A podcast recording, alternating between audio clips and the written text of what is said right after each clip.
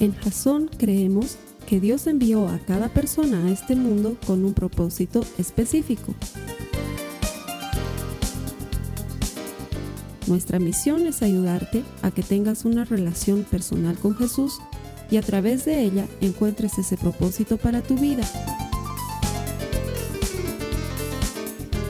Queremos ayudarte a alcanzar ese propósito. Es nuestra oración que este podcast te ayude a tener visión, a tener jazón.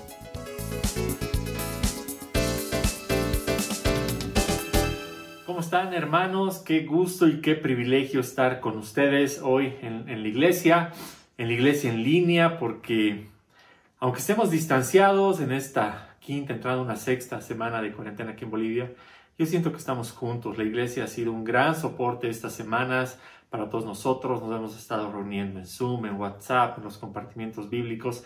Y realmente yo creo que esta comunidad que tenemos, que es hermosa, es una comunidad que está junta y que estoy seguro que juntos vamos a salir de esto muy prontos con la bendición de Dios, que eso es lo más importante. Así que te quiero animar a que ahora mismo aquí en el chat o aquí abajo en los comentarios le des la bienvenida a alguien que esté empezando a ver este mensaje para que le digas, oye, qué bueno que te has tomado un tiempo para venir a escuchar la palabra de Dios a la iglesia. Así que aprovecha, eh, salúdate, diles, hola hermano, qué bueno que estás aquí. Mientras se saludan, les cuento algo que es increíble. Hace ya muchos años que Jason había empezado a tener estos servicios en línea. Lo que ustedes están viendo aquí del chat el, y el servicio y el video y la alabanza no es algo nuevo que hemos armado por esta coyuntura, es algo que hemos estado haciendo desde hace muchísimos años y eso es algo que nos ha permitido llegar a muchos países del mundo y es increíble cómo Dios nos ha estado preparando para este momento y creemos que ha sido así, que nos ha estado preparando con propósito, porque hoy podemos decirte hola, bienvenido a ti que estás en México, que estás en Argentina, que estás en Camboya, que estás en Estados Unidos, que estás en Francia, ¿No les parece eso increíble que en el momento que estemos viviendo sea un momento en el que tanta gente se está uniendo alrededor de la palabra de Dios y alrededor de Cristo gracias a la tecnología? Gracias Señor por lo que has estado haciendo con nosotros para preparar este ministerio de misiones digitales y llevarnos a todos juntos a experimentar tu palabra, aunque sea que estemos en un periodo particular de cuarentena, difícil, pero un periodo de mucho crecimiento para todos nosotros. Hermanos,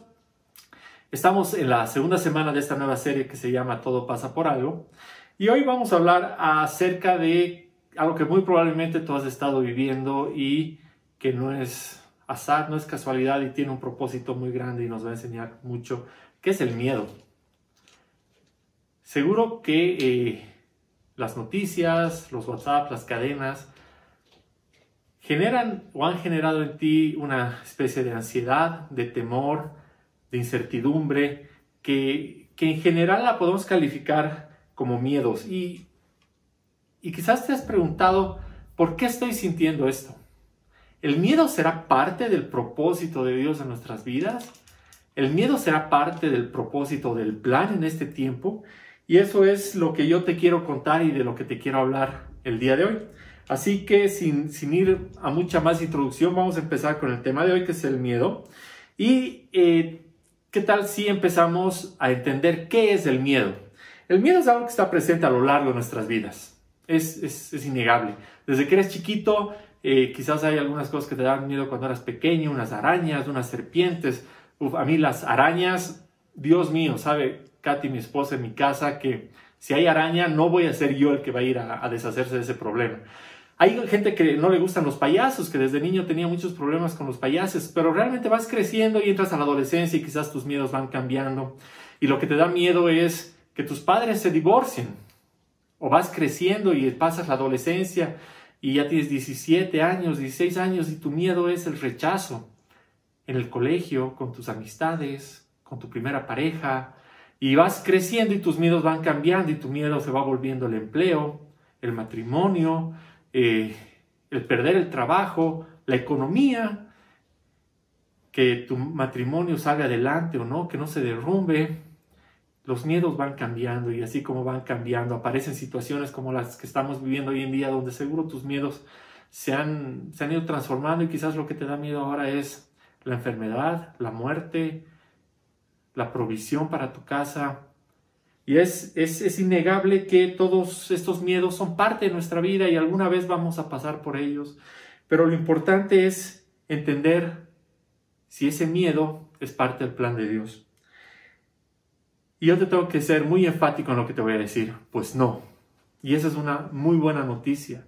El miedo no es parte del plan de Dios y no viene de Dios. Y para eso yo te quiero leer algo que tengo aquí que está en segunda de Timoteo 1.7, que dice, pues Dios no nos ha dado un espíritu de temor y timidez, sino de poder, amor y autodisciplina.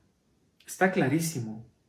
¿Qué quiere decir esto para nosotros? Si comprendemos y aceptamos y creemos que el miedo no viene de Dios, entonces de la misma manera tenemos que aceptar que por el poder de Dios yo puedo vencer esos miedos que estoy teniendo ahora.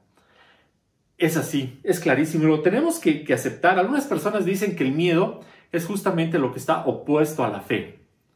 Es correcto, pero es un poco abstracto porque muchas veces incluso hasta la fe nos resulta un poquito difícil de, de definir. Y a mí me gusta pensar más que el miedo es poner tu fe en los lugares equivocados. Es poner tu fe en las situaciones equivocadas. Es poner tu fe en los peores escenarios posibles. Entonces, ¿cuáles son los miedos más comunes si hablamos, hablamos de miedos? Te contaba las arañas, de, de las serpientes. Pues resulta que el hablar en público es un miedo muy común y es uno de los miedos más grandes, aunque no lo creas. Y, yo siempre he tenido un, poco en mi hablar en público, aunque no parezca, pero eh, hay, hay, otros miedos. Pero para nosotros somos bolivianos. Eh, bueno, quizás te conectes de otro país y te voy a contar que a nosotros los miedos son un poquito diferentes porque eh, le tenemos miedo a una buena convulsión social, a una crisis económica, al desempleo, le tenemos miedo a nuestro sistema de salud, le tenemos miedo a cosas que realmente son son diferentes a las arañas o a las serpientes. Y venimos de una crisis muy grave hace unos seis meses en la que hemos pasado por miedo y cuando creíamos que estábamos superando esos miedos que nos habían quedado de no saber si iba a haber comida o no, si no, eh, si estábamos en medio de un cerco a la ciudad o no, si teníamos que proveernos. Eh, viene una pandemia como esta, quizás la más grande del último siglo, y esos miedos que creías superados empiezan a nacer un poquito de nuevo dentro de tú y te preguntas, wow, qué difíciles estos seis meses que hemos pasado. Mi propósito hoy, al hablarte, es que cuando salgas de acá, yo te haya podido mostrar la palabra de Dios de tal forma que puedas ser libre de esos miedos. Y como les decía hace un momento, si el miedo es poner tu fe en las cosas equivocadas, tu miedo es, el miedo es poner tu fe en los qué pasa si. Y para esto quiero contarte una historia que está en Éxodo 4.1 y te voy a poner un poquito en, en contexto. Vamos a hablar de Moisés. Moisés era un hebreo que fue criado como príncipe en Egipto y a Moisés pues nunca le faltó nada porque fue criado como príncipe. Pero un día ve a un, a un, a un egipcio que está maltratando y está pegando a un, a un hebreo como él y a él le da mucha rabia. Se llena, se llena su corazón de rabia y va y lo mata al egipcio. Y luego se entera un poco que hay más gente que sabe que él ha matado al egipcio, entonces le entra un temor muy grande y él escapa escapa y para hacerte un poco la historia que es más larga, corta, un día de, esos en los que está en, oculto, llega al monte Oreb y el Señor, el mismísimo Dios se le aparece en, en una llama que salía de una zarza y le empieza a hablar.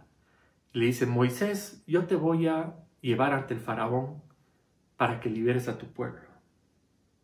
Ahora imagínense, el mismísimo Dios le está hablando en voz audible al Señor, a, Moisés, perdón, para decirle, yo, yo, yo, el Señor, te voy a llevar frente al faraón para que liberes a tu pueblo. Y esto es lo que responde Moisés en Éxodo 4.1. Y le dice Moisés al Señor, ¿y qué hago si no me creen o no me hacen caso? ¿Y qué hago si me dicen el Señor nunca se te apareció? Ahora quiero que entiendan esto. O sea, Moisés, como les decía hace un momento, está con Dios. Dios le está hablando en voz audible ahí. Y Moisés está atado al miedo del peor escenario posible. ¿Te ha pasado? ¿Te has sentido así este último tiempo? ¿Has estado atado? ¿Te has sentido rehén del peor escenario posible? Incluso cuando Dios te ha estado hablando todas estas semanas. No sé, has visto anoche el informativo y de pronto dicen los casos de coronavirus han subido y te entra el miedo y dices, pues seré yo el siguiente. O tienes eh, a tus papás ya mayores y, te ha entrado el miedo porque no sabes qué les va a pasar a ellos. O te ha entrado el miedo porque tu matrimonio está sufriendo las tensiones de estar eh, seis semanas todos encerrados. O te han entrado tensiones porque la economía y has estado haciendo números y has estado viendo que que las cosas se están poniendo un poco más difíciles cada día y te ha entrado el miedo? ¿Has estado viviendo con tu fe puesta en los peores escenarios posibles? Pues bienvenido, o sea, no eres el único y, creo y, te quiero decir que eh, no es que los demás no han pasado por una situación similar. Yo he pasado por miedo y les quiero ser muy, muy franco. Uno de los miedos que me ha estado acechando los últimos meses, y lo he charlado con el Carlos Alberto, con mi esposa, con el Oswich, y ellos lo saben, ha sido ese temor a que si las cosas se salen de control en una crisis, yo no tenga la capacidad de proteger, de cuidar o de proveer a mi familia en, un estado de, convulsión. Y eso realmente me ha estado quitando el sueño, eh, me ha estado costando de, gestionar hace varios meses y, es un miedo con el que he estado viviendo. Y, si tú hablas de este tipo de miedos hoy en día con un amigo y lo llamas y le dices, oye, te cuento que estoy nervioso, estoy preocupado, estoy ansioso, tengo miedo, ¿qué va a pasar? ¿Y si, y si falta comida? ¿Y si no pierdo mi empleo? ¿Y si, me ¿Y si me enfermo? Ese amigo te va a decir, oye, yo también estoy igual o soy peor. Y, te va a decir, y es verdad, y, o te va a decir, es que hay muchos incompetentes ahí afuera que no están haciendo su trabajo, o que el gobierno no está haciendo nada y está haciendo las cosas mal. Y tú vas a decir, es verdad, están haciendo las cosas mal, y te vas a preocupar un poco más. Y, y ese amigo te va a decir, además que no estás loco, estás teniendo una lectura ideal de la realidad, y sabes qué, ese es tu instinto de supervivencia, te tienes que preparar, tienes que acumular en tu casa, tienes que... Ah, tener armas, ¿con qué te vas a proteger? Y, hermano, ese amigo está igual de equivocado que el resto del mundo. Porque esos miedos no son lecturas de la realidad, no son instintos de supervivencia. Es que tú has puesto tu fe en el peor escenario posible y has puesto tu fe en el lugar equivocado en vez de ponerla en el plan perfecto de Dios. Entonces, tengamos mucho cuidado de qué estamos haciendo con nuestros miedos, porque nos están alejando de ver la luz, la libertad, el amor y la confianza que podemos poner en el plan perfecto de Dios, y eso te lo quiero explicar ahora, porque veámoslo de otra forma. Vamos a estar de acuerdo en que si tienes miedo a no poder proveer de tu familia, es porque amas a tu familia. Si tienes miedo a que algo le pase a tus hijos, es porque amas a tus hijos y está bien. Si tienes miedo a perder tu trabajo, es porque ese trabajo te da el dinero con el que mantienes a tu familia y está bien. Está bien valorar aquellas cosas que son importantes en nuestra vida.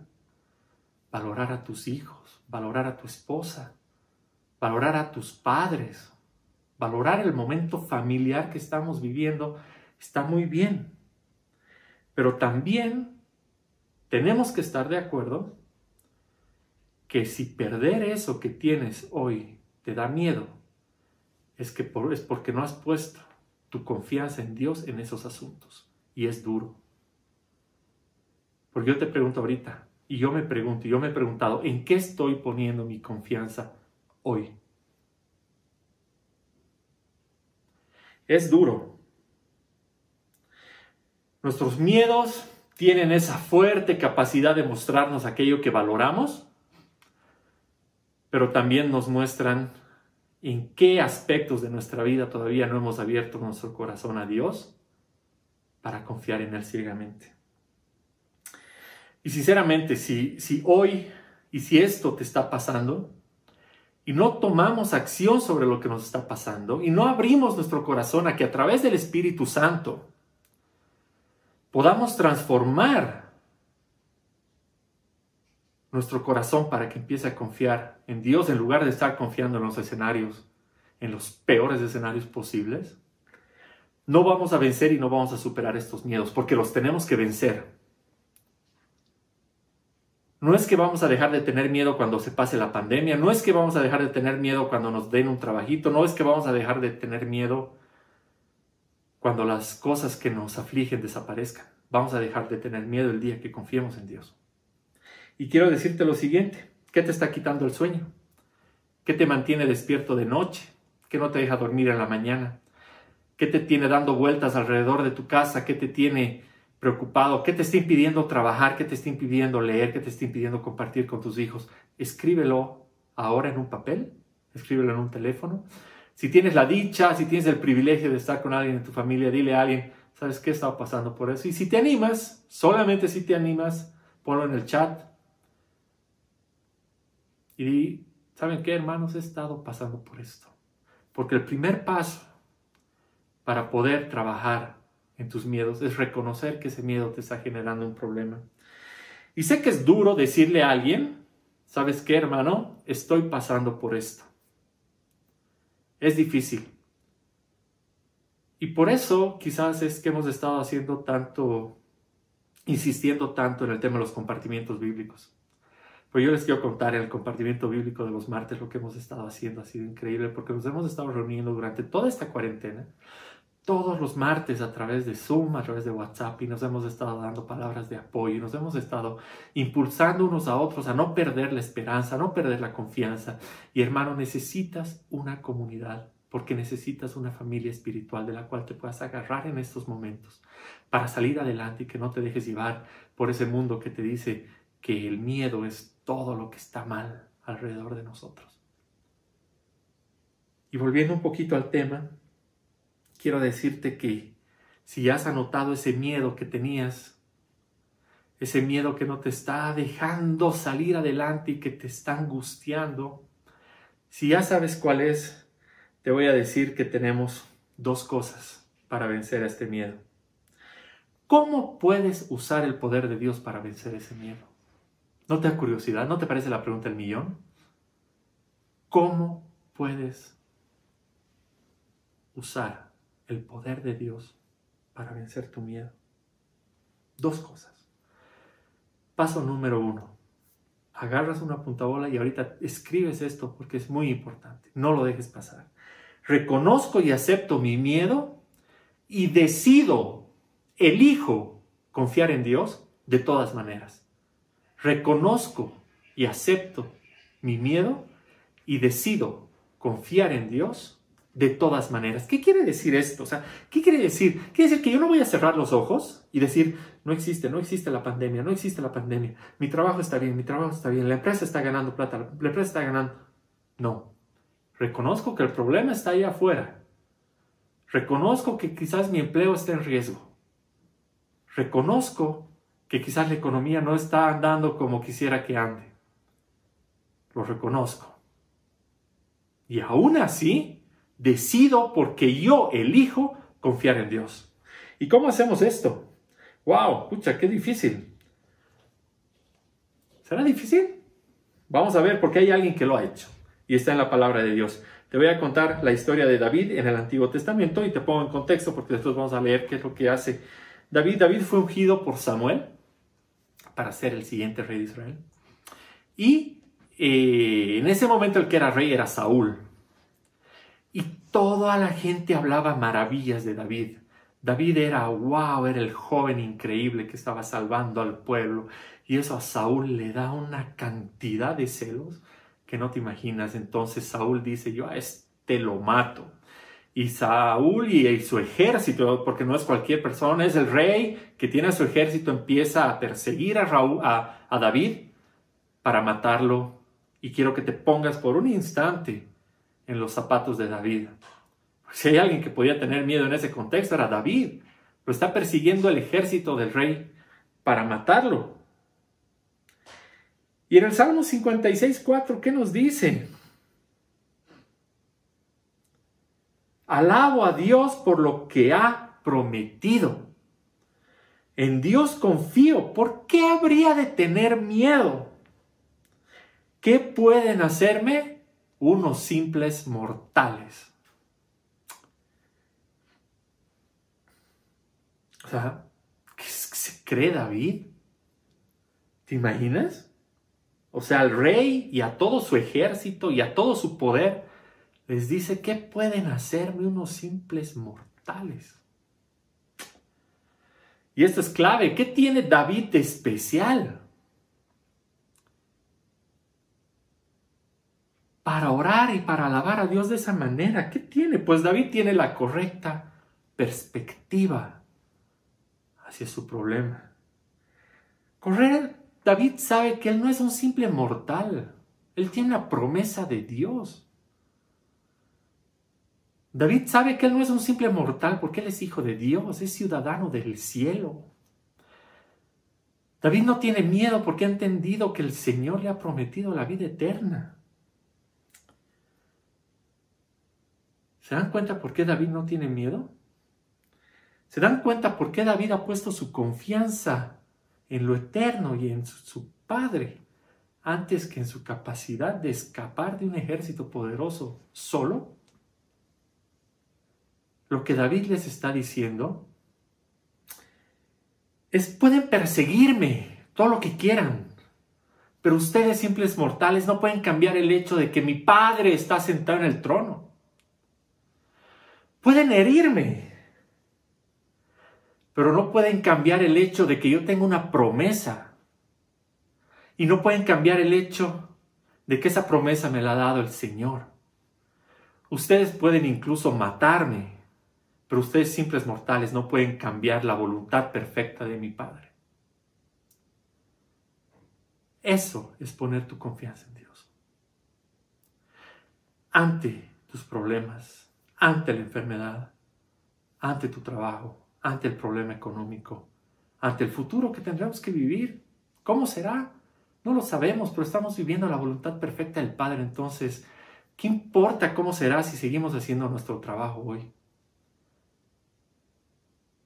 ¿Y qué hago hoy? Hoy hago lo que puedo hacer. Trabajo y trabajo duro. Abrazo a mis hijos y los abrazo bien porque los quiero. Abrazo a mi esposa y la amo mucho porque la amo. Y los problemas. Los problemas se los dejo al Señor para que como David elijamos poner nuestra confianza en el plan perfecto de Dios y no en el peor escenario posible. Ya les había contado hace un ratito que mi mayor miedo es no proteger o no poder proveer a mi familia en el caso de una crisis. Te quiero contar de dónde viene ese miedo, porque sé de dónde viene ese miedo. Y resulta pues que, como muchos de ustedes, he nacido en La Paz. La Paz, Bolivia. No me malinterpreten, saben que para mí es la ciudad más hermosa del mundo tiene unas montañas fantásticas, el clima es hermoso todo el año, pero tiene un pequeñito problema y es que es la capital política de Bolivia. Y Bolivia no es el país más estable políticamente que se conozca ni socialmente y es un país con problemas económicos y La Paz siempre ha sido el centro de conflicto de todo este eh, país. Y resulta que mi casa siempre ha estado muy atada a todo este esta convulsión social y política y en mi casa siempre he vivido rodeado de noticieros, de tensiones, de qué pasa si. Y siempre he estado viviendo en medio de todas estas batallas y riñas y, problemas políticos que sabemos que son desagradables. Y pues desde muy chico he estado en ese ambiente y eso ha generado un estilo de vida que ha generado en mí otro tipo de percepción del, mundo ligado a muchas tensiones. Yo me acuerdo que cuando tenía ocho años y quizás se van a reír. Cuando tenía ocho años llamaron a mis papás al colegio porque mi cuaderno de matemáticas parecía más un pasquín revolucionario lleno de cantos, de manifestaciones y de eslogans de campañas presidenciales y de insultos a un partido y de insultos al otro partido. Y la profesora se preocupó porque pensó que estaba pasando algo muy raro en mi casa.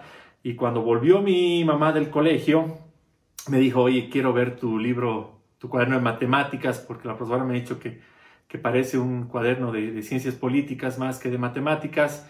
Le di mi cuaderno y, y lo vio y, y, le dio un poquito de vergüenza, pero también se rió mucho y me dijo, ok, buen hijo revolucionario, eh, no hagas esto en tu cuaderno de matemáticas, pero eh, así es, así la política para un paseño, para cualquier paseño, y seguramente te vas a identificar con esto, porque cuando yo tenía nueve años, por primera vez mis pulmones sintieron lo que era una gasificación, me acuerdo que estaba volviendo al colegio, y el micro en el que volví al colegio me dejó a unas cuatro casas de mi cuadra, de, mi casa, que era cerca de la UNSA, entonces yo tenía que pasar por la UNSA, que es la universidad, donde siempre se enfrentaban universitarios con policías, con gasificaciones y piedras, y yo corría por ahí y lo único que sentía era ese ardor que sientes cuando el gas te llega a los ojos y empiezas a llorar y yo corría hasta mi casa.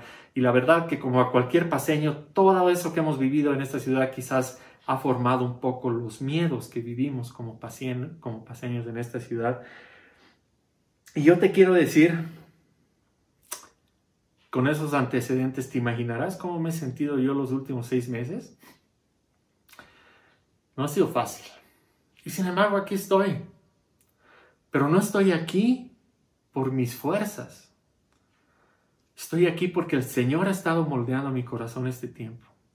Estoy aquí porque el Señor ha estado poniendo fuego en mi corazón para ver las cosas de diferente manera. En los últimos seis meses hemos estado casi al borde de una guerra civil y ahora estamos casi al borde de la... Estamos dentro ya de la pandemia más grande que hemos vivido en los últimos 100 años. Y estamos aquí. Y el Señor está trabajando en ti, está trabajando en mí, y está formando nuestros corazones para salir de esto. Y yo te pregunto, ¿no te parece el insulto más grande a Dios que yo esté preocupado de cómo voy a proveer y de cómo voy a proteger a mi familia y que no haya puesto esa mi confianza en Él? ¿No te parece que lo estoy decepcionando? Cuando el Señor ha sido mi protector y mi proveedor durante toda mi vida, yo venir a angustiarme, a estresarme, a gritarle, Señor, ¿dónde estás? Cuando no me hace falta nada. es, es duro porque con mis actos le estoy demostrando a Dios en qué he puesto mis confianza, mi confianza en cuanto a lo más crítico en mi vida y resulta que las había puesto en mis manos.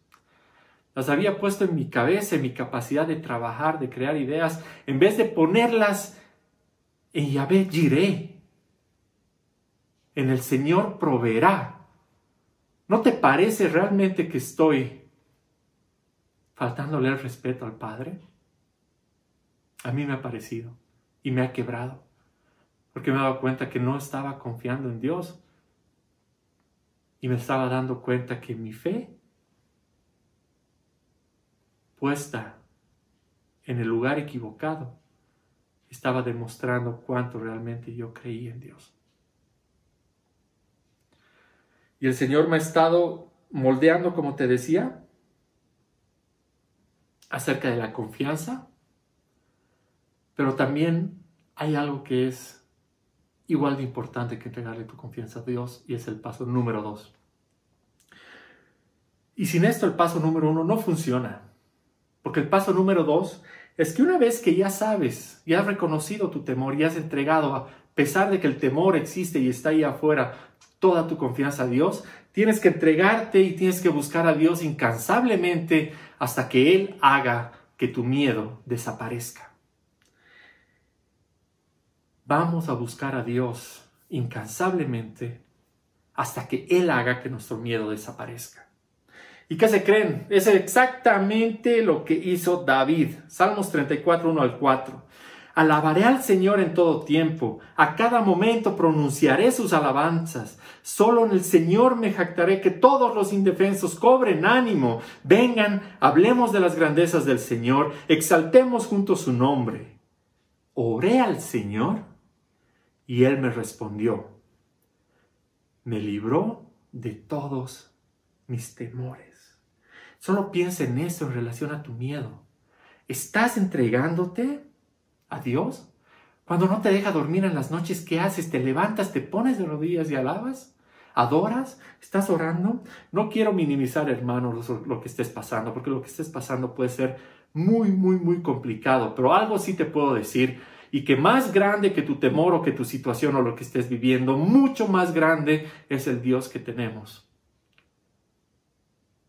Y tenemos que buscarlo como David lo buscaba, incansablemente.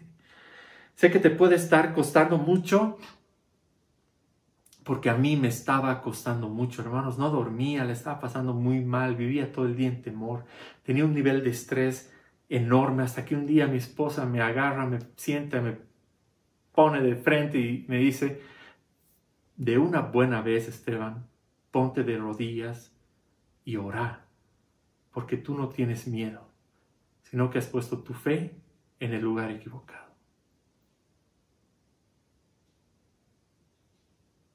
Y empecé a orar, y empecé a ponerme de rodillas y empecé a leer mi Biblia buscándolo con anhelo. Y empecé a dedicarle cada mañana, la primera hora de la mañana, para aprender de Él, para hablar con Él y que me hable y que me enseñe. Y poco a poco, y no te digo que por arte de magia de un día al otro esto ha cambiado, ha ido modelando mi corazón, mi visión, mi oración y mi fe para que apunten en esa correcta perspectiva de poner la confianza en Dios. Pero es así, entregándonos. Hermano, el haberle hecho caso a mi esposa hace dos meses ha sido lo que ha cambiado la manera en la que estoy viendo mi relación con Dios hoy y por la que hoy en este momento de crisis estoy pudiendo hacer frente no a mis miedos, sino a todos los desafíos que Dios está poniendo en mi vida cada día para con un granito de arena intentar ayudar a, mucha gente. Hagan caso a sus esposas, hermanos, a sus esposos. Escuchen a su familia. Porque tenemos que cambiar nuestro corazón para buscar a Dios incansablemente. Pero lo más increíble no es que me ha enseñado a, vencer mi miedo. No es que me ha enseñado a, cómo despreocuparme de la provisión. Me ha enseñado que la provisión más importante que puedo dar yo a mi familia es que mis hijos vean en mis ojos que el único que me sostiene y me levanta es Jesús. Esa es la provisión.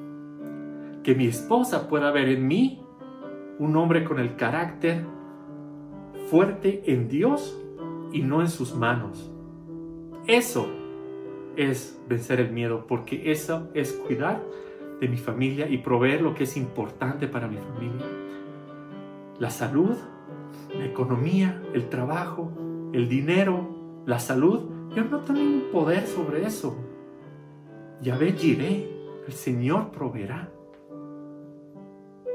Yo he aceptado mi miedo y he puesto mi confianza en Dios, en todo. Y sé que en estos tiempos con esto vamos a ir terminando. Sé que todos hemos tenido un miedo que es muy legítimo y es el miedo a enfermarnos, a que un ser querido se enferme y que no se recupere o que no nos recuperemos y, que bueno, hemos estado pasando miedo a la muerte. Y ahí te tengo una buena y una mala noticia. La mala es que hay un tipo de muerte que viene del pecado y cuyo, resultado es la separación eterna y absoluta del Padre. Es no tener la presencia de Dios nunca más y es fatal y es trágica y es terrible. Pero la buena noticia es que hay otra muerte, la muerte de los que han sido sanados, de los que han sido salvados y esa muerte que te trae en realidad vida eterna. La muerte en la que le dices, Padre, allá voy porque pues misión cumplida. Vuelvo a la casa del Padre y me voy a encontrar con Él, a disfrutar del cielo y de su presencia para siempre. La muerte que les espera a los hijos de Dios, la que nos trae esperanza, la que anhelamos en el fondo de nuestros corazones. Hermanos, si tú has recibido al Señor como a Jesús como tu Señor y Salvador, no tienes que temer. No hay temor que podamos afrontar cuando su perfecta voluntad está sosteniendo y dirigiendo nuestras vidas hoy en crisis y mañana cuando habramos superado esta crisis y nos encontremos todos en la iglesia y nos demos un abrazo. Su voluntad sigue siendo la misma y Él sigue siendo el mismo. Y si tú todavía no has recibido al Señor como tu Salvador, este es un buen momento para hacerlo. Te quiero invitar a que cierres los ojos. Y todos los que estamos viendo este servicio, cerremos los ojos porque vamos a orar y le vamos a decir, Señor Padre, te necesito. Padre, te confieso que he pecado.